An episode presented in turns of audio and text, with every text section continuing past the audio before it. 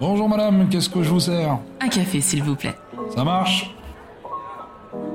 Athlète de haut niveau français, mon invité du jour est le charisme des compétiteurs, un charisme et une volonté d'aller plus loin, plus haut et plus vite. J'ai l'immense honneur de recevoir Dimitri Bascou, champion du 110 mètres haies. Pendant cette conversation, nous parlerons de ses rêves, du sport de haut niveau, de discipline, d'échecs et d'évolution. Tu as envie de changer le monde, mais tu ne sais pas comment y arriver. Je suis Tia Sugar, une touche à tout qui pense que les gens qui brillent n'éteignent pas les autres. Et autour d'une tasse de café, je t'emmène découvrir ces étoiles. Des personnes qui, à travers leur parcours et leur histoire, partagent d'autres façons de faire, de consommer, de vivre, de penser, mais surtout changent les choses. Si tu as aimé ce podcast, abonne-toi pour ne rater aucun épisode. N'hésite pas à le partager, le commenter et à laisser 5 étoiles pour m'aider à le faire découvrir. Je t'en remercie. Bonjour Dimitri. Bonjour Tia. Ça va? Mais écoute, ça va bien et toi? Euh, Chaudement, c'était. C'est ça. Particulièrement chaud, on cherche un peu de voilà de fraîcheur et d'ombrage euh, pour pouvoir quand même en profiter quoi. C'est ça, exactement. Euh, pour te dire la vérité, après notre enregistrement, je vais me poser en terrasse avec des amis et je vais profiter de l'après-midi comme ça. Ah ben ouais, mais je pense que c'est la meilleure des choses à faire en ce moment. c'est clair. Alors, ça te dérange pas si je te tutoie Non, mais écoute, euh, pas de souci. Surtout que je suis plus vieille que toi, donc. c'est parti. Alors, première question, qui est la question signature du podcast, et c'est pour te mettre dans l'ambiance un peu. Tu es plutôt thé ou café? Alors, euh, ça dépend des périodes. Euh, ben, par exemple, en dans une journée, le matin, je vais plutôt être café, et puis le soir, euh, j'aimerais bien me faire un thé, plutôt des infusions, euh, comme ça. En fait, ça dépend du moment de la journée. Mais j'aime les deux. Hein. J'adore le café, j'adore le très bon café, et j'adore le très bon thé. Thé glacé, euh, café glacé, ça te parle ou pas? Café glacé, j'ai déjà goûté, ouais. J'ai déjà goûté. Euh... Ah, je peux faire le café chaud, quoi. Mais euh, franchement, je suis pas fermé. Hein. J'ai déjà goûté des cafés glacés qui étaient vraiment pas mal, un peu euh, retouché, frappé avec des trucs et tout. C'était pas mal. Hein. C'est. Alors, je, je t'avouerai que j'ai découvert ça il y a peut-être 15 jours et que je voue une passion pour le café latte glacé, surtout avec ces chaleurs-là. Mais c'est juste dément avec du lait végétal, parce que bon, euh, pour raconter même, je suis intolérante au lactose. Donc avec du lait végétal, c'est juste dément. Et euh, essaye, tu verras et tu me diras ce que t'en penses. D'accord, mais il faudra me donner la recette. Euh, Je te donne ça juste à la fin de, l'épisode, il n'y a pas de souci. Ouais, plus sérieusement, bah, on part pour une pause café. Ça te va? Allez. On est parti. Quel genre de petit garçon étais-tu? Alors, euh, très très bonne question. Comment j'étais petit garçon? J'étais à la fois un petit aventurier, donc euh, à sauter, grimper partout, euh, parce que bon, en fait, on va dire que c'est une facette de ma personnalité, euh, un peu d'explorateur, un peu de voilà, qu'est-ce qui se cache derrière. Euh, ça, c'est un peu ce qui a façonné, façonné euh, le petit Dimitri. Euh, et euh, je grimpais partout, je sautais les clôtures, je faisais, j'étais un petit peu, un peu casse-cou. Et et à la fois euh, j'adorais j'adorais jouer j'adorais la compétition déjà hein. c'était un, trait de caractère un trait de personnalité finalement qui, est, là depuis euh, depuis le début. Euh, en fait j'aimais enfin je dis j'aimais mais jusqu'à aujourd'hui euh, tout ce qui sort un peu de, la norme tout ce qui est un petit peu wow quoi un peu extraordinaire. Donc ça c'est depuis petit hein. ça a jamais changé. D'accord. Alors faut savoir que tu as grandi en Martinique Ouais, exactement. Est-ce que tu penses que le fait que tu sois en Martinique te donne aussi cette envie euh, d'être à l'extérieur, comme tu le disais, hein, de sauter partout, euh, au-dessus des grillages, tout ça? Est-ce que tu penses que on a cette chance, parce que pour moi c'est une chance qui suis aussi originaire de la Martinique, d'avoir cette possibilité d'être à l'extérieur et pas forcément comme aujourd'hui euh, devant des consoles de jeux toute la journée? Ah ouais, bien sûr, c'est on, a euh, après on est les Antilles c'est un voilà c'est c'est on a encore un peu à part dans les grandes villes euh, de France et à Menton où c'est très urbanisé euh, moi personnellement j'ai grandi au Saint-Esprit qui est deux villes en dessous du Lamentin sous Ducos euh, et qui est assez assez rural comme comme agglomération. Et bah, il y avait la forêt c'est un peu la campagne finalement. Et puis et puis euh, ouais, j'avais pas trop le choix finalement parce que bon, j'avais des consoles et tout, mais euh, c'est vrai que je passais pas forcément tout mon temps là-dessus. J'aimais me balader en vélo et tout. Et puis c'est vrai que voilà, j'ai cultivé ça dès, dès, plus jeune âge et j'ai appris à apprécier euh, la nature et à faire des activités en nature.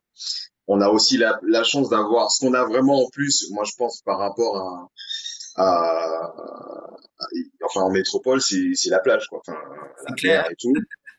Hein, c'est, on a la chance le week-end de pouvoir aller faire une sortie à la plage, tout ça.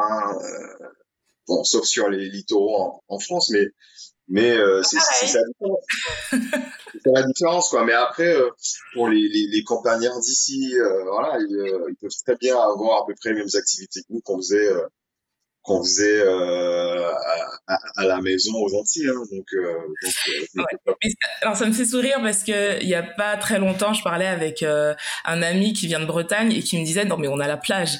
Et tu sais, je disais effectivement, mais le délire n'est pas le même. c'est pas la même chose. Hein. Il y a un petit défaut de température là, je crois. C'est ça. donc oui. Une passion euh, qu'on n'a pas nous. Exactement. Donc c'est clair qu'on peut se baigner à la plage en France, mais voilà, ouais. c'est pas pareil. Faut faut le vivre aux Antilles pour comprendre de quoi on parle. Alors justement, tu nous disais que tu étais hyper dynamique petit. Est-ce que pour toi la course, est-ce que la course était déjà quelque chose de primordial ou est-ce que non, c'était vraiment le jeu de manière générale? Ah non, c'était vraiment un jeu pour moi. Les premières courses que je faisais, c'était euh, dans la cour de récré à l'école primaire. Euh, il y avait, euh, bah, c'était naturel. Hein. Je pense que jusqu'à aujourd'hui, euh, les petits sont à la course hein, finalement. Hein, c'est des choses. Euh, la course, c'est quelque chose qui, qui, qui est ancré en nous hein, finalement, parce que à l'école, on n'a pas besoin de les forcer pour pour, pour, pour des défis et courir quoi. Donc moi, j'ai pas échappé. Euh, euh, ben, je gagnais euh, souvent les courses à, à, à l'école primaire. Bah après, je m'étais pas dit euh, ah c'est bon, euh, je gagne les courses primaires. Euh, je vais devenir champion. J'ai une carrière d'athlète euh, qui m'attend. Non, non je fais juste le moment présent. Euh, et puis et puis alors moi j'avais la chance. En fait, j'ai toujours eu cette culture du défi parce que j'avais la chance à côté de mon école euh, d'avoir, on va dire, une école jumelle. Alors moi, c'était l'école mixte A, et à côté, tu avais l'école mixte B. Ok. Et euh, apparemment, il y avait un autre Dimitri dans l'école mixte B qui courait super vite et tout, euh, bas et tout, machin. Parce que du coup, j'étais à peu près le plus rapide de l'école. Et donc, du coup, ça, ça, ça me dit, ah non, il faut que je, faut que j'arrive à faire quelque chose pour, pour lorsque le, le jour on va se rencontrer, ah, que je, le meilleur. L'école mixte A, quoi. Faut que l'école mixte A ait le, vainqueur et tout, et, euh, Finalement, vous l'avez euh, rencontré ou pas? Ouais, j'ai rencontré. Ouais. Non ah non, franchement, euh, euh, jeune, euh, jeune, on va dire, j'étais presque un éternel, pas perdant. Non, je, je peux pas dire que j'étais un éternel perdant, mais j'étais, euh, j'ai rarement gagné, mais vu que j'étais un, un, mort de faim, je baissais jamais les bras et je me disais toujours si j'ai pas gagné, c'est parce qu'il y avait ça, ça, ça qui allait pas, donc la prochaine fois ça va. Voilà. Ça vient d'où cette mentalité euh, de quoi? Ça te vient d'où cette mentalité enfant? Parce que c'est quand même rare qu'un enfant se dise OK, j'ai pas gagné aujourd'hui, mais j'analyse la situation en me disant que ça vient de ça, ça, ça, et la prochaine fois, ben je vais travailler sur ça pour que ce soit meilleur. On est d'accord que les gamins pensent pas comme ça. C'est j'ai perdu, je suis dégoûté, et on n'en reparle plus. Toi, ça te vient d'où? Bah, je pense que c'est beaucoup pour l'éducation de ma maman, enfin, mes parents en général. Euh, ma maman, elle est, elle est très très là-dessus. Euh, elle va toujours euh, euh, elle va toujours euh, faire un point avec euh, ses enfants après euh, une épreuve ou quelque chose. Voilà. Ou lui dire bah tiens euh, t'inquiète pas c'est toi tu sais que c'est toi qui peut qui, qui, qui, est plus fort hein, c'est toi qui peut gagner à ce moment-là c'est toi. Voilà. Donc elle, elle va cultiver euh, on va dire euh, l'esprit de compétition même dans la défaite et puis euh, derrière pour que derrière on puisse se relever et continuer à avancer quoi. donc c'est vrai c'est vrai que ça ça m'a beaucoup aidé par rapport à ça et puis je pense que j'avais aussi un petit peu ce trait de caractère là tout simplement, ou si, j'arrive pas à faire autrement de toute façon. Donc c'est quelque chose qui était déjà un peu ancré en moi, plus l'entourage que j'avais, tout ça, qui m'a qui m'a aidé à être comme ça, quoi. Génial. Enfant, tu voulais faire quel métier? Oula, alors là, enfant, enfant, enfant, ben, j'en ai passé à des. Euh, alors au tout début, bah, franchement, j'avais très vite vu mon avenir dans le sport parce qu'au début, je voulais faire un truc qui a rien à voir, gardien de but. D'ailleurs, j'étais en foot. Ouais. Euh, euh, j'avais, j'étais en club de foot, j'avais tout l'export, tout ce qu'il fallait. J'étais pas trop mauvais euh, pour les arrêts de coups arrêtés. Bon, après, pour les actions, c'est encore ça, la lecture des actions et tout. et, euh, et puis, euh, le problème avec ça, c'est que, bon, les gardiens, à moins d'être dans une équipe, euh, euh enfin, à moins d'avoir un entraîneur qui, qui connaît un peu euh, la préparation qu'un gardien doit avoir, bah, c'est plutôt mets-toi dans le but et arrête les ballons quand ça arrive. Fais ton mieux. Moi, dans... Ouais, fais ton mieux. Sauf que moi, j'étais dans une équipe qui n'était pas forcément mauvaise, donc du coup, tout le match se passait euh, dans l'autre surface de réparation. donc du coup, moi, je jouais jamais. Je jouais, je jouais jamais. Jusqu'au jour où ma mère venue me voir. Euh, elle m'a vu euh, en flag. Elle m'avait pas dit qu'elle faisait la surprise. Elle m'a vu en flag deux matchs en jouant avec les brindilles d'herbe et tout c'est ça que je t'envoie faire. Euh, là, c'est tout maths et tout. Euh, tu commences à avoir des petits seins, tu prends du poids. C'est pas ça que tu fais. je vais mettre dans un sport où euh, tu es obligé de bouger. Quoi.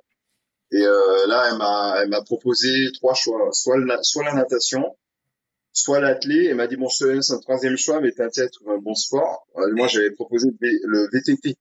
Ok. Le VTT et tout, ouais, j'aime bien, machin. Et en allant à l'office du tourisme, euh, il restait plus de VTT et je me suis retrouvé en athlétisme. Voilà. Et là, et là, c'est le début de la grande histoire. Mais on va revenir sur le foot. Euh, tu aimes toujours le foot? Ouais, bah j'aime en faire. Après, je ne regarde pas forcément euh, les championnats, tout ça. Bon, je suis pas mal équipe de France et tout, et les joueurs d'équipe de France. Très bien. Mais euh, je, ouais, je regarde pas trop les championnats euh, anglais, espagnols, tout ça, un peu par manque de temps aussi. Ok, donc tu supportes pas une équipe particulière euh... Euh, Fais très attention à ce que tu vas dire. Fais très attention à ce que tu vas dire. Après, j'étais partisan de supporter un peu comme mon papa à l'époque. Lui, il, il, supportait Saint-Etienne, donc j'étais stéphanois comme lui. Okay. Euh, ensuite, j'ai fait une petite partie à Paris, mais euh, bon, Paris, euh, c'était par rapport à certains joueurs qui étaient là à l'époque et tout. Euh, Anelka, à un moment, il y avait Ronaldinho aussi. Euh, c'était aussi pour ça que je supportais. Bon, aujourd'hui, je, je regarde les matchs, hein, j'aime bien j'aime bien euh, supporter les matchs du PSG et tout, mais euh, voilà, je suis beaucoup moins impliqué qu'à l'époque, quoi. Bon, je t'en veux pas, t'es pas 100% parisien, je t'en veux pas. je sentais qu'il y avait une section Paris. Voilà, j'ai dit, je, je pense si je dis euh, vive Paris, là. là c'est marrant, on arrête l'interview maintenant. Alors, à quel moment la course est devenue une véritable passion et tu t'es dit, OK, là, je vais en faire mon métier? Alors, euh, je pense que ouais, c'est arrivé au moment où euh, j'ai vu. Alors, je tiens à préciser que ma discipline préférée à l'époque en athlétisme c'était le lancer le javelot. Donc, euh, même en courant vite, j'avais pas vraiment, je ressentais pas vraiment de, de, de, de pas de plaisir, mais pas d'intérêt à faire ce sport. Mais là où j'ai commencé vraiment à, à kiffer, c'est quand j'ai vu que je sortais de, je sortais de mon île, quoi. Euh, je suis parti à, à côté, à, en Guadeloupe. J'ai dit, ah, ça y est, je commence à voyager un peu. Euh, je fais des, des courses euh, autre part. Je suis allé en Guadeloupe. À un moment, je suis allé euh, euh aux Açores, des Açores et tout, pour les Jeux des îles, enfin Atlantiques. Et, euh, et voilà quoi. Donc du coup, à partir de là, je, je commence à me dire, ah, ça, ça peut être pas mal. Donc c'est dire que là, si je pousse le truc, peut-être que je pourrais aller dans d'autres pays derrière, hein, encore plus loin et tout. Donc euh, et puis euh, il y a aussi le fait de, de pouvoir, enfin, je commençais à gagner quand même pas mal. Je commençais à gagner euh, des petites courses, hein, des petites courses. Euh, voilà, euh, de meeting, etc. Et malheureusement, j'arrivais souvent deuxième dans les championnats et tout, mais ça me poussait, ça me poussait à chaque fois. Et, euh, et puis au final, euh, jusqu'à être qualifié un jour pour le championnat de France euh, cadet, dès cadet 1, dès cadet 1, j'ai été qualifié. T'avais quel âge à cette en période cadet, euh, j'avais j'avais 14 ans. D'accord. J'avais 14 ans, 14, 15, c'est ça. J'avais 14 ans, premier championnat de France. Et, euh, et puis là, je, là c'est parti quoi. Je me suis dit bon. Alors, euh, après le premier championnat de France, j'étais même pas encore vraiment sérieux dans l'entraînement. Bon, euh, des fois, je disais que j'allais aux entraînements, en fait, j'y allais pas. Bon, c'est des trucs comme ça, quoi. Et puis le fait de voir que, que, même comme ça, j'arrivais à faire des déplacements, je me dis allez, je vais me mettre sérieux à partir de KD2 et et j'ai commencé vraiment à aller aux entraînements avec un objectif. Okay. Ça, ça a changé tout. Euh, J'écoutais beaucoup plus l'entraîneur, tout ça. Et puis il y a eu une progression derrière, derrière voilà. Quand on commence l'athlétisme, euh, justement à un haut niveau, on peut, on peut dire un championnat de France, on, on, arrive déjà à un haut niveau, à un âge aussi jeune, est-ce qu'on réalise la difficulté que c'est que de faire du haut niveau ou pas encore? Ou est-ce que là, tu étais encore dans cet état d'esprit, ok, c'est d'abord du kiff, même si tu t'es dit, je vais quand même travailler sérieusement, ou est-ce que non, déjà, tu as compris que ce serait très dur?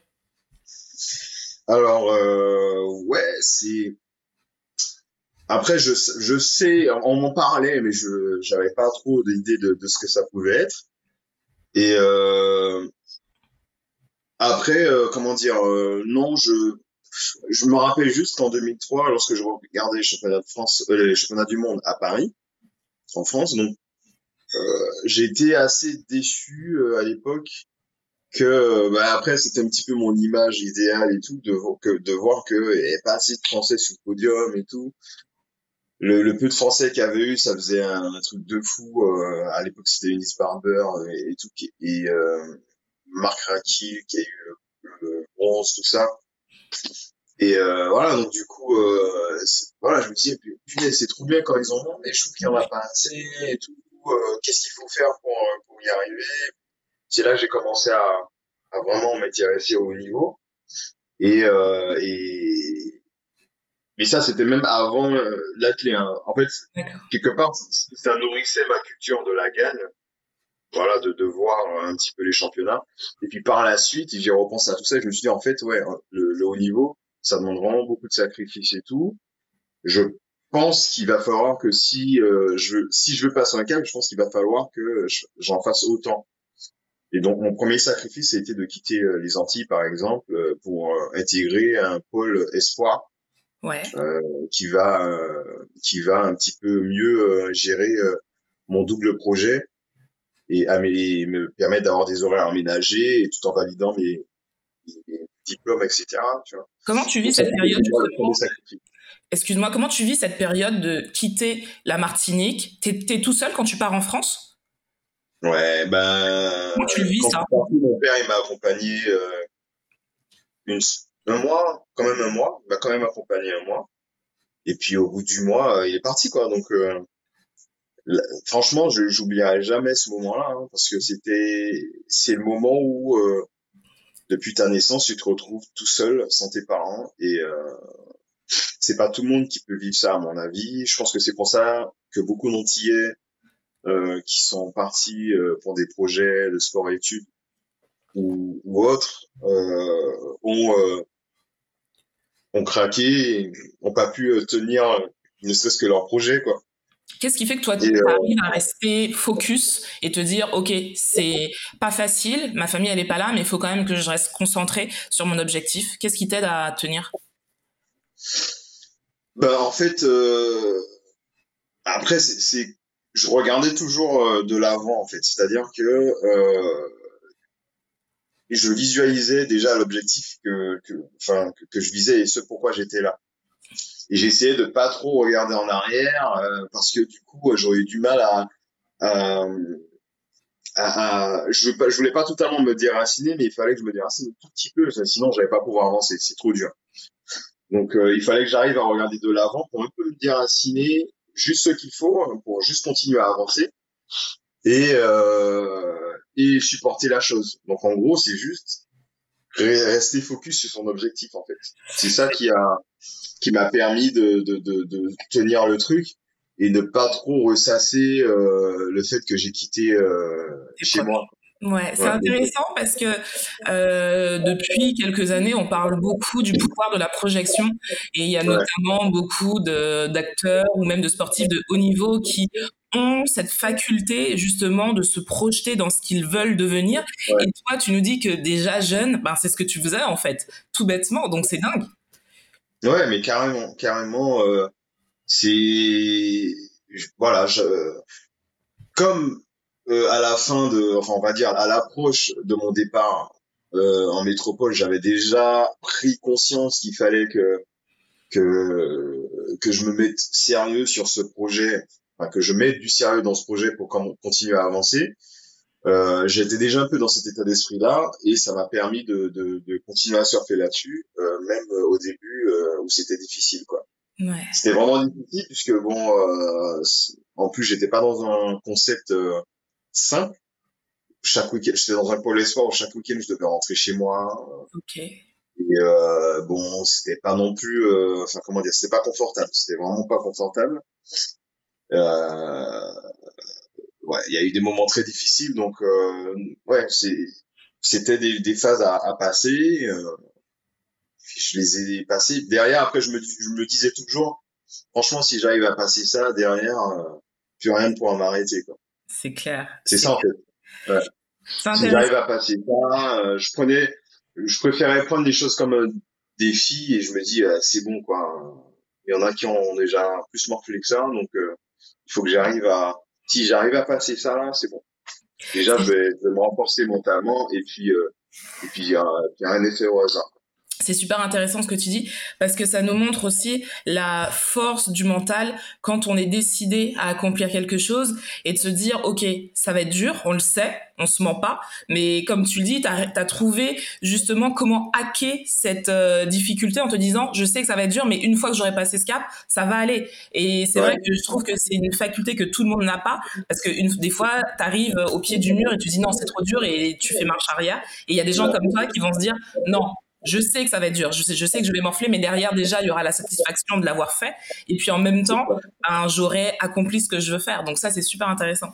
Ouais, ouais, ouais, c'est ça. Faut, faut partir. Euh, faut, savoir. Euh, en fait, c'est comme quand tu pars pour une aventure et tout. Faut savoir que rien ne va. Ça va pas forcément se passer comme prévu, puis il y aura des moments difficiles. Et quand ça vient, faut faut chercher les bons moments, mais il faut savoir qu'ils vont venir les moments difficiles et puis, franchement, après, derrière, comme ça, je trouve qu'on gère mieux.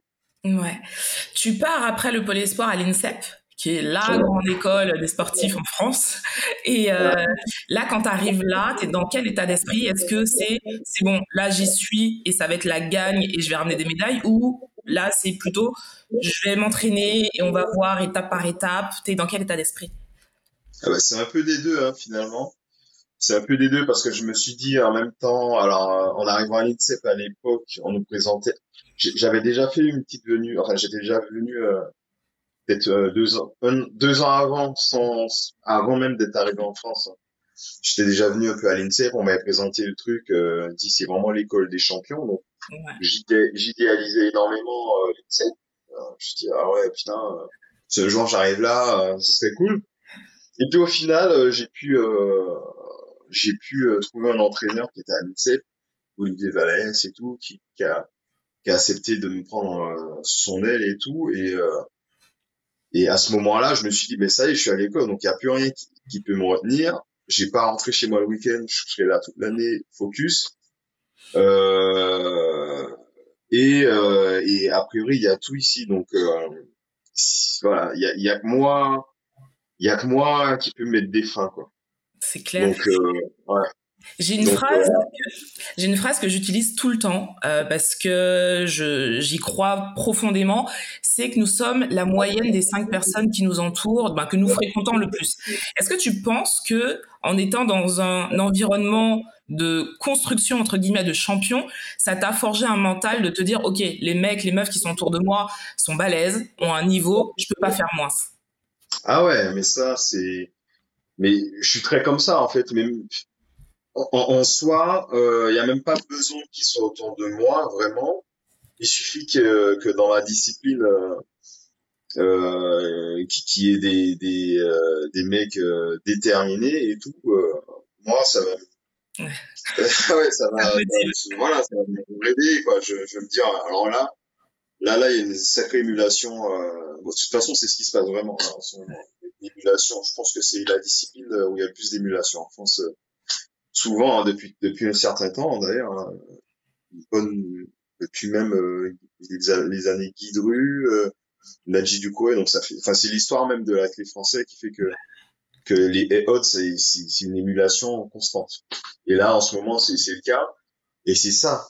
Moi perso c'est toujours ça qui m'a qui qui qui, m'a motivé qui m'a qui m'a fait qui me faisait me dire à chaque fois euh, quand même quand les moments étaient difficiles bah vas-y relève-toi ça se trouve pendant ce temps-là ils sont en train de se taper des des séances incroyables ils sont en train de de, de, trouver des trucs pour euh, progresser techniquement, etc.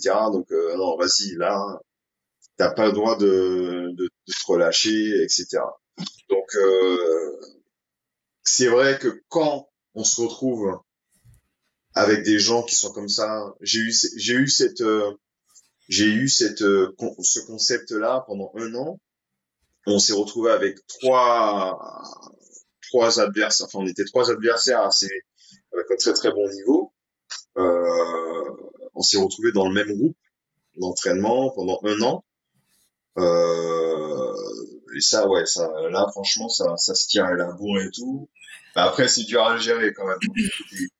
Parce que les, les voilà, les, on va dire les, les athlètes de haut niveau, on a un mental, on a une personnalité qui a forcément qui va avec nos ambitions et euh, mettre des fortes personnalités dans le même groupe, c'est pour l'entraîneur, franchement, c'est dur à gérer. Quoi. Moi perso, moi perso, j'étais toujours dans le défi, euh, voilà, mais après il y en a d'autres qui n'arrivent pas forcément à gérer la chose de la même façon.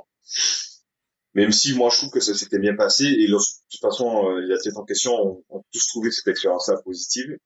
Mais euh, voilà, lorsqu'on se retrouve dans un, dans un cadre, comme tu as dit, euh, avec des, des personnes motivées et tout, ah ouais, ça change tout. Hein. Vraiment, si, si en plus on arrive à avoir une concurrence euh, saine, alors là, ça va, ça plus que si on a un parent aujourd'hui qui nous écoute, qui a un enfant, peu importe la, la discipline, qui a un certain potentiel et qui peut rentrer à l'INSEP, mais qui est effrayé parce que justement, euh, ils seront plus là à gérer, il sera livré un petit peu à lui-même, tu lui conseilles quoi à ce parent? Alors, euh, déjà de l'accompagner euh, Ouais, c'est ça, au moins un mois. Okay. Faut pas le lâcher euh, comme ça en France. Ou euh, lui dire de partir euh, des Antilles, aller au revoir l'année prochaine ou dans quelques mois. Ah, c'est un peu violent ça. Moi, je pense que l'idéal, enfin, le, la première chose à faire, c'est de l'accompagner, lui faire prendre des repères, euh, ne serait-ce que prendre des transports, comment rentrer chez soi, euh, pour manger, comment tu vas t'organiser, où aller faire, où aller chercher à manger, enfin voilà. ça va, sauf dans un où tout est pris en charge. Donc moi je pense qu'il y a déjà un accompagnement à mettre en place avec euh, l'enfant. Ensuite, euh, euh, être présent au moment où on va quitter l'enfant, être énormément présent. Donc aujourd'hui on a la chance d'avoir euh, euh, plus facilement les visios. donc euh, c'est quelque chose qui, qui, qui voilà, c'est un avantage qu'on a. Donc voilà, il faudrait l'utiliser à mon avis. Et euh, voilà, d'être en fait plutôt décroissant à la présence. C'est-à-dire au début, il faut que ça soit faut que ça soit vraiment assez présent, mais il faut aussi un peu les laisser au fil du temps parce que il y en a qui arrivent pas à laisser justement ce truc-là et et au final ça fait l'effet contraire. Ils disent ah vous êtes bon, tout j'en peux plus machin ceci cela.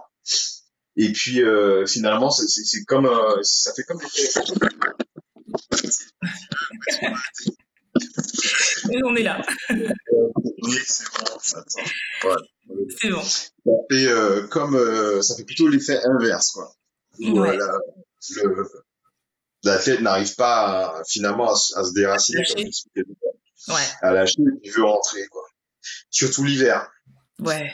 Ça arrive souvent l'hiver, c'est ce, ce, ce craquage-là. Donc, euh, c'est ouais, si j'ai un conseil à donner, c'est d'accompagner euh, son enfant sur euh, les premiers mois et euh, par la suite de laisser progressivement quoi. Il faut que ça soit fait. Faut vraiment, c'est important de laisser progressivement. Quoi. Ok. Alors j'espère que s'il y a des parents qui nous écoutent, qu'ils te prendront au mot parce que je trouve que c'est super judicieux. Et euh, après, ouais, je pense qu'en fait la peur aussi vient des deux côtés. Le l'enfant qui est tout seul, mais aussi les parents qui laissent leur gamin en se disant putain je suis plus là, je peux plus gérer. Ça doit pas être évident aussi pour les parents. Ah ben ouais, c'est pour les parents c'est compliqué, mais c'est euh, eux aussi de de faire un effort parce que bon, s'ils en sont arrivés là, c'est qu'ils en avaient envie. Enfin. Bien sûr. Bon, euh, voilà, qu'ils ont euh, discuté, qu'il y a eu une, un choix qui a été pris en commun et c'est pas pour euh, au final le regretter ou euh, hésiter à aller au bout des choses. Moi, je pense que si euh, l'enfant est déjà parti, autant essayer de faire les choses bien plutôt que de dire ah punaise il est pas bien, on va peut-être le faire rentrer. Ouais. Au final, moi je pense que c'est mieux aussi pour son, son mental et puis sa confiance en soi, de de, de voir que le truc qui se termine pas sur un échec au bout de, de quelques mois, quoi. Ouais, c'est clair. Ouais. On revient à toi. Alors, tu es ouais. vainqueur du 110 mètres haies en 2009, 2010, 2011, 2016 en France. Comment, ça. et champion d'Europe également, comment on ouais. fait pour rester au sommet et c'est quoi ton secret? Alors, euh, ça c'est, alors, ça rejoint en fait tout ce que j'ai dit depuis le début. Euh, moi, perso, c'est-à-dire que je suis toujours dans euh, dans l'observation de moi-même, c'est-à-dire euh, euh, qu'est-ce qu'il faut, enfin qu'est-ce qui, me fera encore monter, euh, qui me fera encore monter euh, une marche soit, soit des podiums ou personnellement, qu'est-ce qui fera que que ce sera mieux l'année prochaine sur ce que je fais là? Donc au début, j'étais, par exemple, beaucoup dans la comparaison parce que de d'autres athlètes, parce que bon, j'avais pas forcément des de, de repères euh, suffisamment de repères personnels, donc je regardais beaucoup ce qui, ce qui se faisait, euh, ce qui se faisait à côté, parmi les meilleurs, etc. Et euh, et puis euh, progressivement, j'ai commencé à avoir des certitudes sur moi, etc. Pour me recentrer sur moi-même et encore mieux identifier ce qu'il faudrait que j'applique pour progresser. Donc c'est un travail qui est long, ça demande euh, certains, une certaine expérience pour pouvoir aller vraiment au bout des choses. Et, euh, et c'est ce qui fait que je cours encore aujourd'hui. Hein. Ouais. j'ai quand même, euh, j'ai quand même 35 ans. Euh, ça se voit pas. Euh, ouais, ça se voit pas, ça se voit pas. C'est, c'est, c'est et, euh, et euh, voilà, ce qui fait que que je suis encore, c'est que j'ai tellement, tellement, tellement, tellement, tellement réfléchi sur comment continuer à s'élever et comment continuer à progresser que euh, que voilà, chaque année, j'arrivais. Par exemple, l'année où je suis entré à l'INSEE, j'ai fait huit ans. Chaque année, je battais mon record, sauf la dernière. J'ai décidé de partir. Ouais, c'est, c'est-à-dire que je m'accorde même pas une année euh, de, de, régression ou de stagnation. C'est-à-dire que euh, chaque année, pour moi, euh, l'essentiel, c'est de battre son record. Voilà. Okay. Au moins de 5-10 5-10 centièmes, donc 26e. Ce qui est intéressant, je l'ai vu euh, sur tes réseaux euh, récemment, ça rejoint totalement ce que tu disais. Je regardais tes, stories où tu analysais tes courses et tu disais ce qui n'allait pas. Et je trouvais ça énorme parce que je me dis, il y a quand même une part d'ego qui est mise de côté et tu montres aussi aux gens en, leur disant, OK, je suis athlète de haut niveau, mais je sais prendre du recul et, re, et dire ce qui va pas et pourquoi j'ai pas performé comme j'aurais voulu. Et ça, je trouve ça excellent. Ouais. franchement, euh, c'est, euh, c'est, euh, comment dire? Je pense que, ouais, il y en a qui ont besoin. Alors, j'ai fait parce qu'il y en a qui ont besoin de comprendre aussi que c'est une discipline qui est technique quand même, le centimètre ouais. Euh, euh, il y en a qui comprennent. Ils voient ce qui se passe, mais ils comprennent pas vraiment ce qu'on fait. Ils voient juste qu'on saute des barrières. Donc déjà, bon, nous, on, on saute pas vraiment les barrières, on, on les franchit quelque part, parce que le, le but, c'est, c'est, de faire presque comme si elles n'existaient pas. D'accord. Et, euh, franchement, c'est, pour moi, ouais. je- Après, c'est dans mes, c'est dans mes projets aussi un petit peu de euh, d'éclairer le 110 mètres aux, aux yeux des du public. Ouais. Et, euh, et c'est, ouais, voilà. Moi, j'ai- j'aimerais bien un peu écla- euh, éclairer le 110 mètres parce que c'est tradition française et- en général et tout. Et euh, ouais, c'est quelque chose qui me tient à cœur. Donc, euh, bah, j'ai, envie d'être le plus clair possible avec mon, mes, mes supporters, ceux qui me regardent, et puis qu'ils sachent euh, qu'est-ce que je vis, euh, qu'est-ce que, qu'est-ce qui, voilà, euh, sur quoi je, je, j'agis pour que, pour progresser, etc. Quoi. Tous les paramètres quoi, qui sont Justement, qu'est-ce que tu vis, qu'est-ce que tu ressens sur le podium à Rio? Quand tu, dé- quand tu gagnes ta médaille de bronze c'est Quand tu es sur le podium, tu penses à quoi? Tu es dans quelle émotion? Ah bah sur le podium, c'était quelque chose, hein, parce que euh, c'est bizarre parce que je me rappelle comme si c'était un rêve. C'est vrai? Ouais, ouais, ouais, je- je- j'ai comme des flashs et tout. Finalement, c'est une euphorie qui est prolongée. J'ai des flashs et tout. euh, je me rappelle euh, euh, que j'étais avant la remise des médailles dans le sous-sol du stade. Il y avait un long escalier avec euh, tout au bout euh, lumière, la caricature du tunnel, quoi. Le tunnel, la lumière au bout et tout. euh, C'était vraiment ça. Et euh, je me suis dit putain, euh, c'est- ouais, c'est- au bout c'est la médaille et tout. euh. c'est quoi J'étais un petit peu dans dans, dans l'aventure de la chose quoi. J'étais un petit peu dans l'aventure de la chose. Et euh, je- voilà, on, on est monté euh, avec euh, les volontaires qui portaient les médailles derrière, tout ça. Euh, on est rentré sous stade, il y avait le podium en face. Euh, C'était quelque chose quoi. Enfin, après j'ai eu l'occasion d'avoir d'avoir pu, euh, enfin, je- un mois avant, faire le podium des championnats d'Europe. Donc, j'avais fait un Ouais. podium assez fraîchement. Et en plus de ça, j'avais fait, j'avais fait chanter la Marseillaise. Donc, donc ça, c'était pour moi, euh, c'était une fierté. Je me suis dit un jour, putain, j'espère que je pourrais faire chanter la Marseillaise et tout, machin. Et, euh, et donc, du coup, par contre, le podium des, des Jeux, je suis putain, là, c'est un podium de Jeux Olympiques. C'est Ouais. tout athlète au fond, je me disais, c'est, en fait, c'est un truc de fou. Et après, je, mais j'arrivais pas à me, à, à- j'arrivais pas à, à réaliser le truc. Quoi. C'est dingue. C'est quoi? C'est, c'est, c'est vraiment ça. J'ai pris énormément de temps à réaliser cette médaille-là. hein. Franchement, j'ai dû prendre, euh, ouais, entre 3 et 5 mois hein, quand même. Ah ouais, quand même. D'accord. Ouais, 3 et 5 mois, je la voyais et tout. Je dis, et c'est, les gens, en fait, à côté qui me disent, euh, tes médailles olympiques, c'est une médaille olympique, c'est, c'est ce que les athlètes tu recherches et tout, euh, c'est bien, tu peux le faire de toi. Après, j'avais eu tellement de galères aussi avant d'y arriver que que voilà, je m'étais dit, euh, ça se trouve, euh, c'est pas vrai, je sais pas, et tout. euh. ah ouais, ah ouais, c'était voilà, pour moi très dur à réaliser.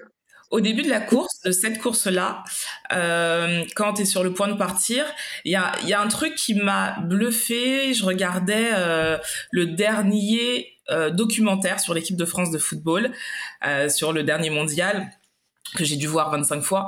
Et euh, t'as Didier Deschamps, on lui pose cette question le jour de la finale. Est-ce qu'ils savaient qu'ils allaient gagner? Et Didier Deschamps qui dit je savais. Il dit je me suis réveillé, je savais que j'allais gagner, je savais qu'on allait gagner. Est-ce que toi, au moment où tu pars, tu sais que tu seras sur le podium? Euh... non, non, non. Franchement, franchement, euh, en fait, j'ai travaillé justement pour pas me faire de film. C'est compliqué. J'ai travaillé pour pas me faire de film. En fait, moi, l'effort que je mettais personnellement, c'était pour faire un vide total. En fait, je voulais rien m'imaginer, je voulais rien euh, faire comme scénario. Je voulais juste faire ce que j'étais capable de faire au moment T, c'est-à-dire au moment de la finale. C'est-à-dire que là, je sais que j'avais déjà une somme de 110 dans les jambes, euh, et que une somme de course et que derrière, rien n'allait changer, que ça, ça dépendait que de moi, euh, qu'il suffirait juste de faire la meilleure partition que je puisse faire à ce moment-là. J'en ai déjà fait plein auparavant. Pense à rien d'autre. Si tu fais la meilleure partition que tu peux faire à ce moment-là, tu n'auras aucun regret. C'est clair. En fait, il faut que toute ton énergie soit focus sur euh, euh, ce que tu veux faire au moment présent. Donc non pas euh, putain quand je euh, pendant que je suis dans les stars putain quand je serai sous podium là. Ça. non non. Il faut vraiment que tout soit euh, focalisé sur sur la course. 100% d'énergie. Plus tu vas réussir à, à rassembler de l'énergie pour ta course et plus ça va être efficace. Est-ce que toutes les courses se préparent de la même manière? Euh, c'est ce qu'on essaie de, de, de, de, se dire en tant qu'athlète et de, se faire comprendre que voilà, c'est les courses doivent, doivent être euh, euh, une course reste une course, c'est-à-dire que ce qu'on fait reste la même chose. Voilà. Donc euh, euh, on essaie de préparer les courses sans se prendre la tête. C'est-à-dire que euh, c'est pas parce que cette fois-ci c'est un championnat d'Europe euh, la dernière fois en meeting, je fais mon record personnel. Là, comme c'est un championnat d'Europe, euh, je veux courir à, à, à 110%, non pas à 100% parce que c'est un championnat d'Europe. Okay. Bon, je cours à 100%, ça suffit. Je cours à 100% championnat d'Europe. Comme ça, j'ai déjà fait mon record. J'ai une course, euh, c'est une course supplémentaire, c'est-à-dire que plus les courses s'accumulent, plus on a dans la tête euh, une image de, de, de, des courses qu'on a faites et Ouais. plus c'est facile plus on répète un geste plus il est facile de la répéter Bien sûr. donc plus les courses avancent plus euh, on est à l'aise dans les courses donc il y a de moins en moins de questions à se poser en fait ok. plus plus il y a de, de courses qui s'enchaînent moins plus ça doit être naturel quoi plus pour moi les, les courses les plus dures euh, sont euh, les courses les plus dures sont au début de saison où on cherche des repères on a besoin d'appliquer Ouais. les petites choses nouvelles qu'on a appris aux entraînements. Pour moi, là où j'ai eu plus de, j'ai eu plus de stress en général, c'est en début de saison. Quoi. Je me dis, euh, est-ce que là ça va le faire? Est-ce que là les, les, les, chronos que j'ai, vus euh, sont cohérents? Euh, Voilà. Est-ce que est-ce que ça va envoyer du lourd Ok. Et euh, voilà. Et en fin de saison, c'est dur quand même. Dans les JO, je vais pas dire que je suis pas stressé. Hein. je vais pas dire que je suis pas stressé. Premier, alors première compète en général, même où je, où la première fois où je vais fouler, enfin faire une compète de la saison, c'est stressant. Et première compète internationale, donc avec les autres adversaires et tout, ça aussi c'est stressant parce que on se dit euh, bon comment je vais gérer les trucs, voilà. S'il y a des nuits où je dors pas, c'est ces moments-là. Après le reste des compètes dans la saison ça va, bon. même jusqu'au championnat de France, on va dire que ça peut aller. Les championnats d'Europe et tout, euh, et on fait beaucoup de travail. Ça, ça se ressent beaucoup dans le mental. Après. Ouais. On est bon qui. Justement, au niveau du mental, comment tu vis les JO de Tokyo? Alors, euh, alors tu sais, genre, je sais pas si tu, tu te rappelles, mais on avait une course par jour. hein. Alors ça, pour moi, c'est, je pensais jamais pouvoir faire ce concept de compétition d'une course par jour parce que le le le, le poids mental, enfin le, le ce que ça demande en fait sur trois jours en mobili- en mobilisation mentale, mobilisation de stress, enfin maintien de stress, de bon stress, euh, c'est énorme quoi. À la fin, euh, on n'a plus de pêche quoi. Euh, L'avantage qu'on a eu, c'est qu'on n'avait aucune course le matin, donc ça nous a quand même permis de mieux absorber les journées, etc. Mais euh, d'avoir une course par jour, ça te force à être dans un état d'esprit de compétition, de Jeux olympiques. Pendant trois jours non-stop, je peux te dire qu'à la fin des trois jours, euh, t'as plus rien. T'as plus de pêche, c'est voilà, totalement vidé. Mais tu t'en rends pas compte forcément pendant pendant ces trois jours de compétition là.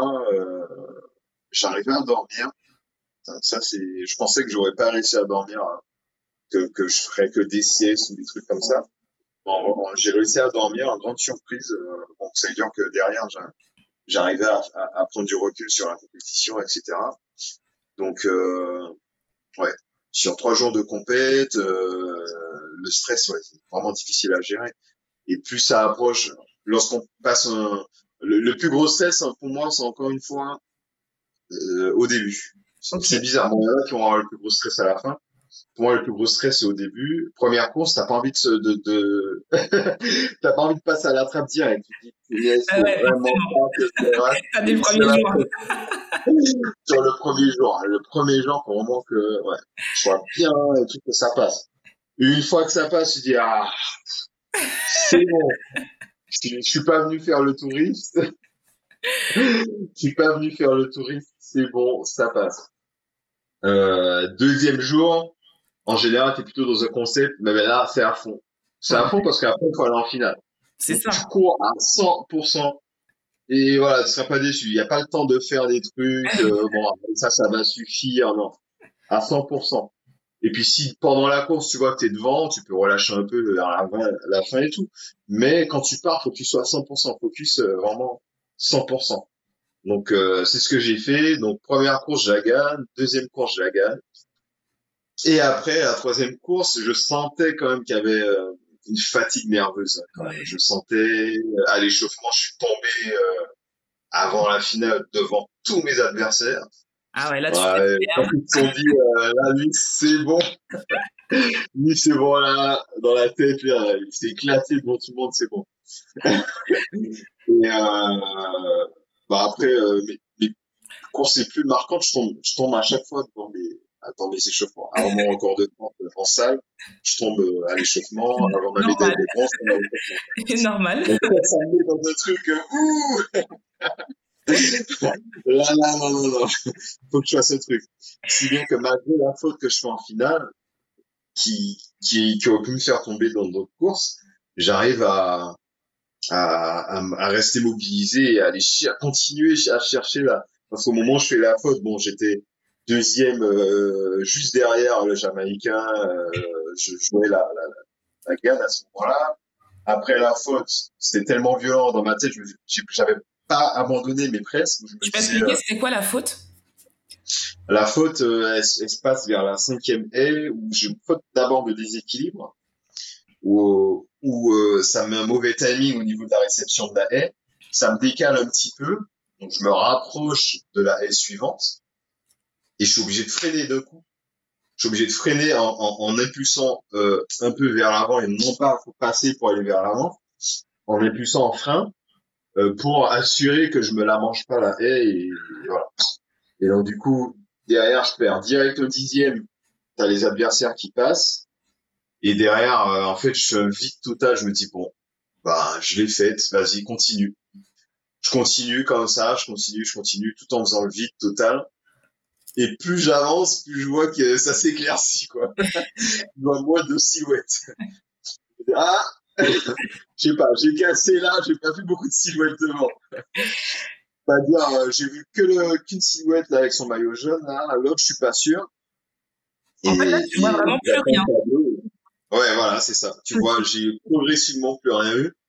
Et, euh, et j'ai attendu confirmation sur le tableau. J'ai dit, ah, on va attendre quand même, hein, machin.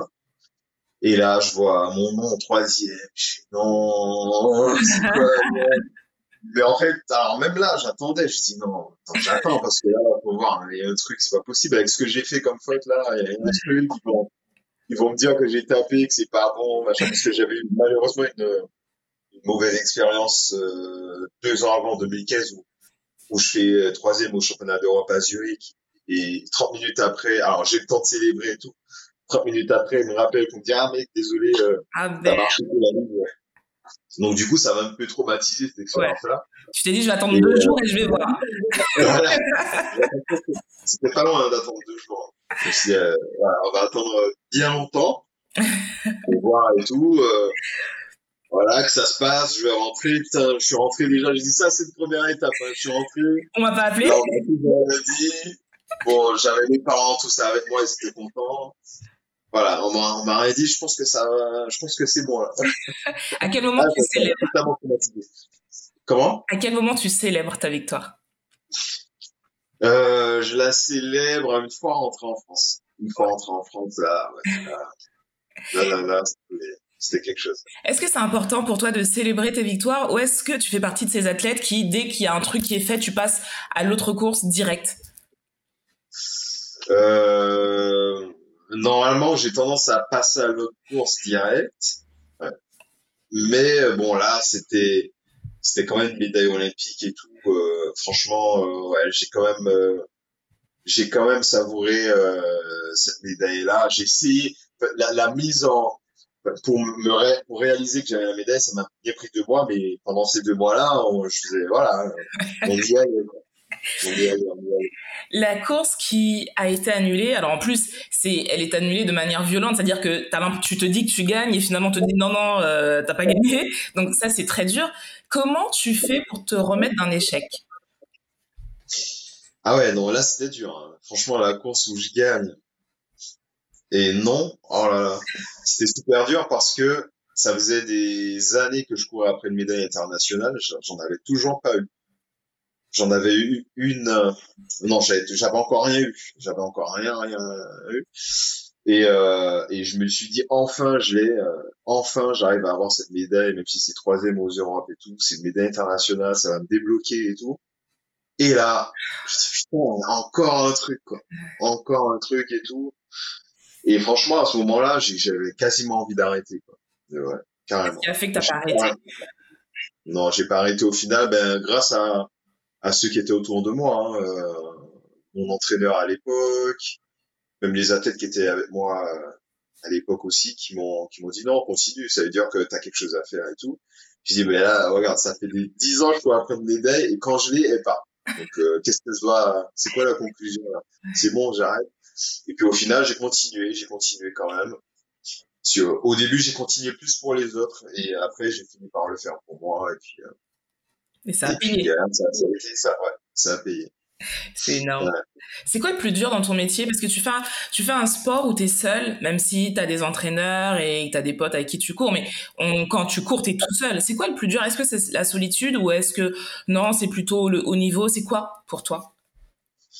Euh, Le plus dur euh, pour moi, bah, ah, en prenant du recul, euh, oh, ça reste comme pour tout le monde hein, les blessures. Hein, les blessures. Bon, en athlète, on a, c'est un sport de performance, donc euh, on va forcément chercher nos limites. Et chercher ses limites sans se blesser, c'est dire que on n'est pas, on n'y est pas vraiment. Bon, je dis pas qu'on doit forcément se blesser. Je, dis que en général, quand un athlète arrive à, ses limites, il a toujours un petit pépin, un petit truc. Euh, ah, j'ai mal si, mais ça n'empêche pas de courir. Donc les meilleures saisons que j'ai faites, j'avais toujours un petit quelque chose. C'est-à-dire que là, euh, lorsque tu arrives à, à, tes limites, euh, tu es aux limites, quoi. Donc, c'est-à-dire euh, un, un, peu plus et, et le corps euh, Lâche. pas d'assumer, quoi. Donc, euh, donc le plus dur en athlète spécifiquement, c'est les blessures. Parce que, bon, en athlète, vu que c'est un sport de performance, c'est pas comme un... Attention, sans, sans les... sans sans viser de voilà. Enfin, ce que je vais dire c'est que c'est pas comme les sports co et tout qui peuvent compenser sur la technique et les passes ou, ou etc même à 70 60% de sa forme. Si moi je suis à 60 70% de ma forme tu fais pas euh, je perds euh, je perds 8 mètres sur sur euh, ma course normale quoi. Donc ouais.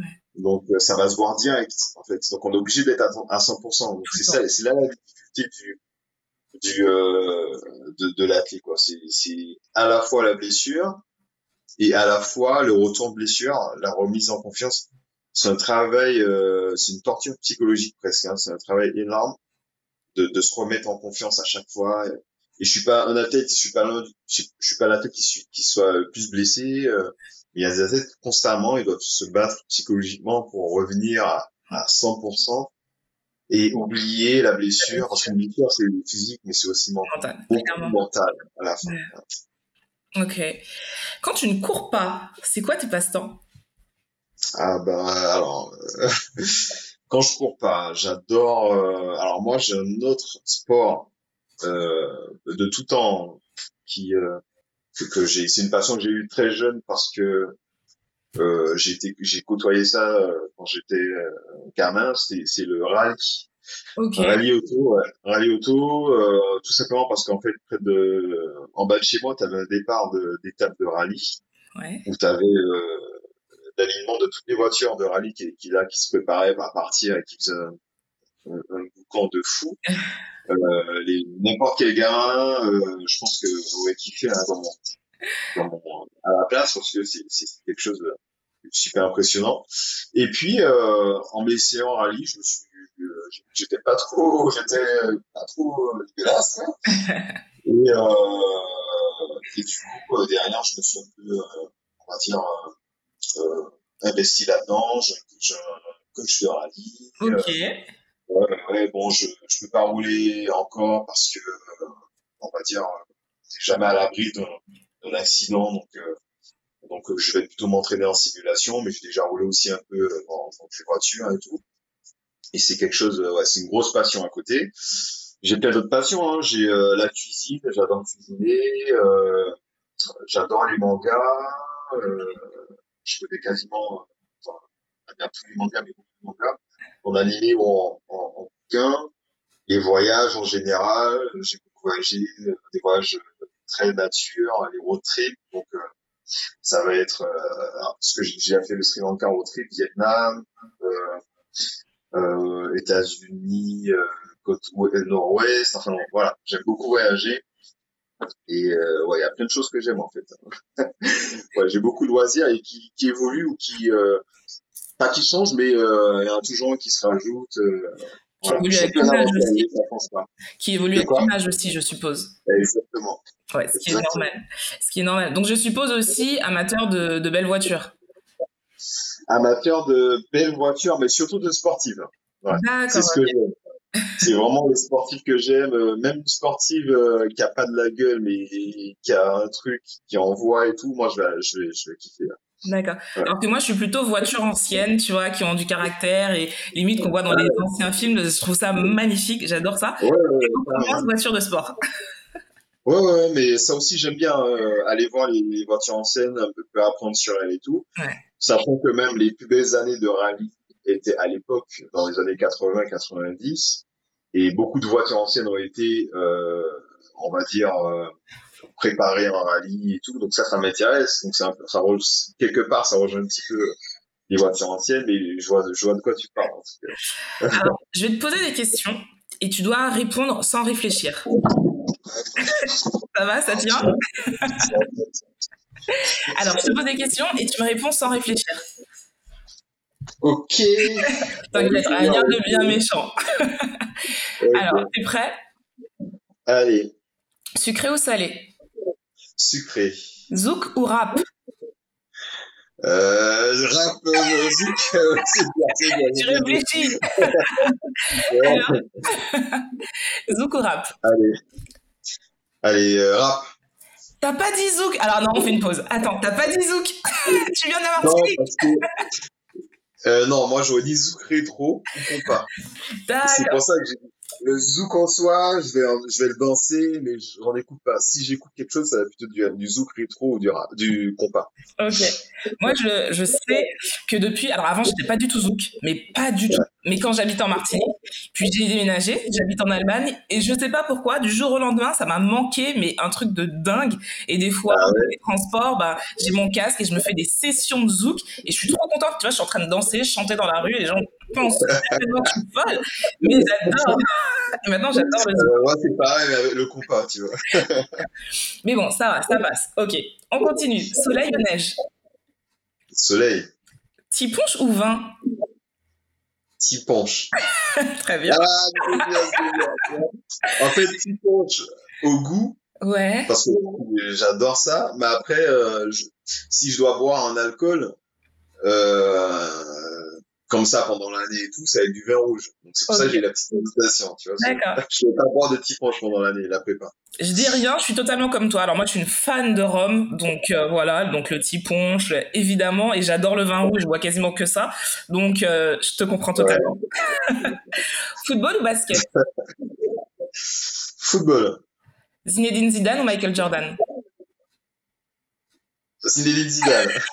J'aime bien, c'est les petits blancs, il te dit merde, je suis tranquille. Alors, la dernière, je pense qu'il va te faire sourire. Miss France ou Victoria's Secret? Ah Florian Non, Miss France, du coup, euh, Miss France, la, la, première de film. Ouais. C'est quoi d'être le frère de Miss Martinique et première dauphine de Miss France Tu le vis comment? Euh, bah, franchement, alors moi, c'était, j'étais sous choc hein, C'est vrai? de base parce que ouais, bah ça c'est, en fait, c'est parti super vite Ouais. entre la prise de décision et et la, le, le, le final sur le podium, euh, Florian ou euh, Diana, euh, enfin voilà. Euh, c'est voilà, je dis putain, il y a, il y a même pas un mois là, il était là, bon, je sais pas, qui fait Miss Martinique et tout, machin. Tu- Ouais, du coup, tu me conseilles quoi? Et tout. Écoute, c'est ton aventure, va, vite ton aventure, ça, c'est des choses à vivre, il y en a qu'une vie, vas-y, euh, voilà. Et puis elle se retrouve là, euh, sur euh, TF1, machin. Et tu ressens quoi quand tu la vois? Deux, Elles sont deux? Tu, toi, tu te dis quoi à ce moment-là quand tu vois ta petite sœur qui peut devenir Miss France? Tu dis quoi? Oh. Voilà, bon, déjà, je là, allez, allez, allez, vas-y, s'il te plaît, s'il te plaît. Et, euh, bon, beaucoup de fierté déjà, parce que, bon, euh, on a énormément parlé avec ma sœur et tout, euh, on a vraiment, vraiment beaucoup échangé. Donc, j'ai énormément de fierté vis-à-vis de ça. Et, euh, et puis, euh, ouais, de la, ouais, de la, en fait, comme je dis, j'étais, j'étais vraiment euh, choqué de voir euh, l'ascension euh, rapide qu'elle a eue. Et, et, et puis, un petit sentiment de protection, parce que je me dis, putain, elle va rentrer dans le showbiz, là, comme ça, euh, que alors qu'elle sort de... Ouais, c'est ça, elle sort de, de nulle part, quelque part, hein. enfin, elle sort de la maison, quoi. Donc, c'est, il va, falloir que je sois un peu là pour elle et qu'elle sache où elle met les pieds, etc. Donc, elle avait un peu de crainte aussi, quand même. Parce que bon, c'est, la famille, c'est, ma petite sœur, on a beaucoup de, d'âge de différence, euh, c'est un peu comme, euh, petit- pas loin d'être ma petite fille, hein. Elle sera contente d'entendre ça. Ouais, ouais, ouais. Non, mais c'est, hein, on a, on a, une relation, ouais, très grand frère, euh, petite sœur. Vous êtes deux? On est trois, avec, mon petit frère aussi, je suis le plus grand, là. D'accord. Et lui, il fait quoi Le petit, le, le tout dernier? Alors, il est euh, kiné, il a, il est en train de, en train de finir de monter son cabinet de kiné, qui, qui est déjà, euh, qui est déjà en train de, de fonctionner euh, en Martinique. Donc, euh, donc là, ouais, c'est bien, il est en train de bien se lancer et tout, il fait sa petite vie et tout, c'est cool, quoi. Alors, on revient à toi. Comment s'annonce Paris 2024 Alors Paris, euh, Paris, Paris, c'est c'est c'est fou hein, quand même. Hein. Je pensais pas un jour euh, jusqu'à cette année, je pensais pas qu'un jour je préparais Paris parce que je- dans mon projet initial, je m'étais fixé je- Tokyo après reconversion en rallye et euh, voilà partir sur du rallye. Et puis euh, il y a eu Covid. C'est Monsieur Covid qui a changé les plans. Elle a dit que bah, non, déjà Tokyo ça va être compliqué, ma prépa a été hyper compliquée, euh, j'ai pas pu être euh, être euh, suffisamment performant et tout parce que c'était pas possible. Et puis euh, je reste un petit, je suis resté un petit peu sur ma faim. Euh, là, en préparant les interclubs cette année, je me suis rendu compte que que j'avais encore les jambes en fait qui étaient là avec très peu de prépa, parce que bon, l'hiver, je m'entretenais simplement à la salle. Quand je dis l'hiver, on va dire septembre, euh, septembre jusqu'à euh, février, hein, quand même, c'est beaucoup. Je m'entretenais, j'ai fait vite fait deux trois entraînements sur piste, et puis ça en, en lançant, en entraînant deux athlètes qui devaient faire leur championnat interclub. Je dis ben je vais me, je vais me joindre à vous, et puis euh, derrière, euh, je verrai. Enfin de toute façon voilà, c'est comme ça, ça me fera passer un peu le temps et tout. Puis au final, j'ai vu que ça allait. J'ai dit, eh ben, euh, je fais des trucs euh, que je faisais limite quand j'étais que j'étais au max et tout, je comprends pas. Donc, euh, des fois, peut-être que le corps il a besoin d'un peu de repos aussi. Euh, puis c'est peut-être aussi le fait de, de le prendre en, en mode de prise de tête qui m'a un peu libéré à ce moment-là. Je me suis lancé dans la saison. Puis derrière, euh, voilà, j'arrive à faire les minima pour les championnats d'Europe euh, en même pas trois mois, même pas trois, ouais, trois mois de, de prépa, un peu moins de trois mois. J'ai mis les, les pointes en, en avril. Euh, fin juin, euh, fin juin, j'étais au championnat de France et tout. Euh, voilà, je jouer le podium, etc.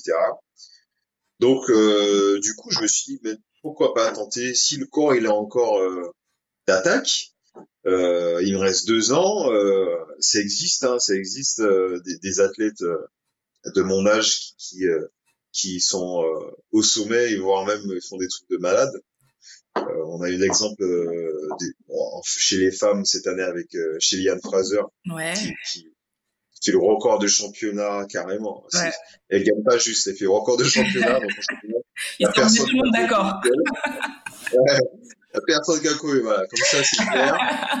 personne n'a fait plus, plus vite elle, elle a 35 ans et deux enfants. Donc, euh, ouais, c'est, elle, elle euh, du coup, ça devient un exemple. Après, j'avais déjà, euh, j'avais d'autres athlètes, je connaissais d'autres athlètes qui, qui, euh, qui ont appuyé longtemps, euh, très, très, très longtemps, euh, jusqu'à la quarantaine. Il y en a même un qui a battu son record sur 100 mètres à 40 ans. Donc, tout ça, c'est des trucs dont je me suis rappelé. Et je me suis dit, mais tu sais quoi, en gros, euh, les JO à la maison, tu l'auras qu'une fois dans ta vie. Allez, donne-toi les chances. Donne-toi les chances. Au pire, euh, si ça marche pas, bon, ta médaille, t'en as quand même une, médaille olympique, et euh, tu te diras pas toute ta vie, ah putain, peut-être que j'aurais dû essayer. Ouais. Alors voilà, déjà, donc, euh, voilà pareil 2024 le projet. Je vais te mettre un petit peu la pression. Toutes les personnes qui nous écoutent, toutes les personnes qui me suivent et qui te suivent seront là déjà. Ouais, exactement. Mais il faut, faut, faut, faut supporter, il faut, euh, il faut y croire et euh, il faut que, faut que tout le monde sache que ouais, je vais vraiment tout donner, euh, tout donner, euh, mettre toutes mes, mes connaissances à, au service de, de, de ce qui va arriver là et, et aller chercher le mieux possible pour déjà l'année prochaine et 2024. Ok. L'année prochaine, il y a quoi? L'année prochaine, il y a les championnats d'Europe en salle. Ok. Donc, euh, que je vais faire. Hein. Je, voilà, je vais faire des saisons pleines. Ça se passe où? Et euh, alors, championnat d'Europe en salle, hein, je vais pas dire bêtises, hein, mais je crois que c'est en Italie. Ok. Je sais pas au sud de l'Italie ou ouais, je sais pas sûr, ça a confirmé. Moi, moi, des fois, je, je, je connais les lieux de mes championnats des fois une semaine à l'avance. Tellement je suis dans ma bulle.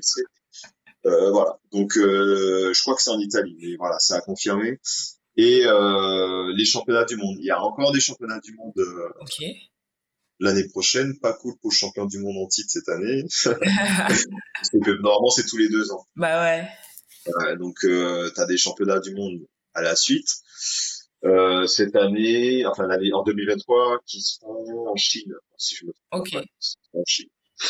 Donc, euh, donc voilà. Ça fait deux belles années. Une belle année, euh, belle année qui arrive, et sachant que 2024, il y a trois championnats, championnat du monde en salle l'hiver, championnat d'Europe juste avant les championnats, les Jeux Olympiques.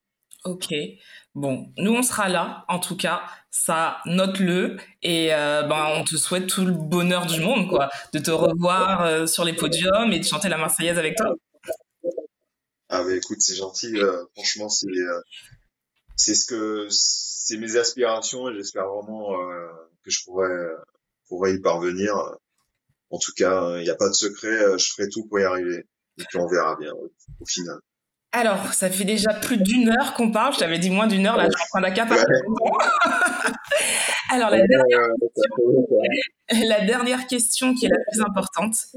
Si on ne devait retenir qu'une chose de toi ou de ton expérience ou un message important que tu as envie de faire passer, quel serait-il? Euh, ben, on va dire la persévérance. Hein. S'il y a une chose à retenir, euh, voilà, c'est c'est-à-dire que la persévérance, c'est ne pas s'arrêter sur ses échecs, mais s'en servir pour à chaque fois rebondir. C'est ça en fait la, la, la, persévérance, parce que euh, le plus dur en fait, c'est de, de, de, surmonter ces échecs-là et euh, et de pas de pas les laisser prendre une place négative, mais plutôt euh, une place positive. Moi, je pense que c'est le plus dur à faire pour tout le monde. Et euh, ben moi si j'ai une chose à dire par rapport à ça, c'est que ben faut qu'on faut savoir que que tout c'est comme ça, c'est pas parce que il euh, y a une période où il y a que des sales trucs qui se passent, que des trucs négatifs qu'on doit se dire ah ben c'est bon, euh, c'est voilà, j'aurai que des que des mauvais trucs, euh, rien ne va aller dans le bon sens. En fait, faut prendre ces choses-là limite comme un défi à chaque fois de la vie. Parce qu'ils qui, qui, tu parles en plus fort et ces, ces choses-là, ces, défis-là que vous surmontez, ben à la fin, euh, vous aurez une information en plus, c'est-à-dire, tiens, j'ai pu surmonter comme ça, donc je suis prêt pour, euh, je suis prêt pour ce qui va se passer derrière, en tout cas sur ce qui concerne euh, ce type de problème-là. Maintenant, je me sens plus prêt, et puis j'ai plus prêt, et puis j'ai une, une, une plus grande confiance en moi devant les problèmes. C'est clair. Voilà, parce que le problème, c'est aussi surmonter les problèmes, c'est aussi pour avoir confiance pour les autres qui vont euh, qui vont se présenter à l'avenir. Donc euh, faut pas lâcher, euh, même si on a l'impression qu'il y a que des problèmes et tout. Euh, bah ils, ils arrêteront pas de vous rendre plus fort et puis c'est tout quoi. Merci Dimitri pour euh, ce bel échange. C'était vraiment super sympa de ta part. Merci de nous avoir accordé ce moment. Et euh, bah, merci aussi à vous de nous avoir écoutés. L'épisode est maintenant terminé. N'oubliez pas que vous pouvez le retrouver aussi sur ma chaîne YouTube, Tia Brown Sugar. Je vous dis, bah, comme d'habitude, prenez soin de vous, prenez soin des vôtres et à la semaine prochaine. Salut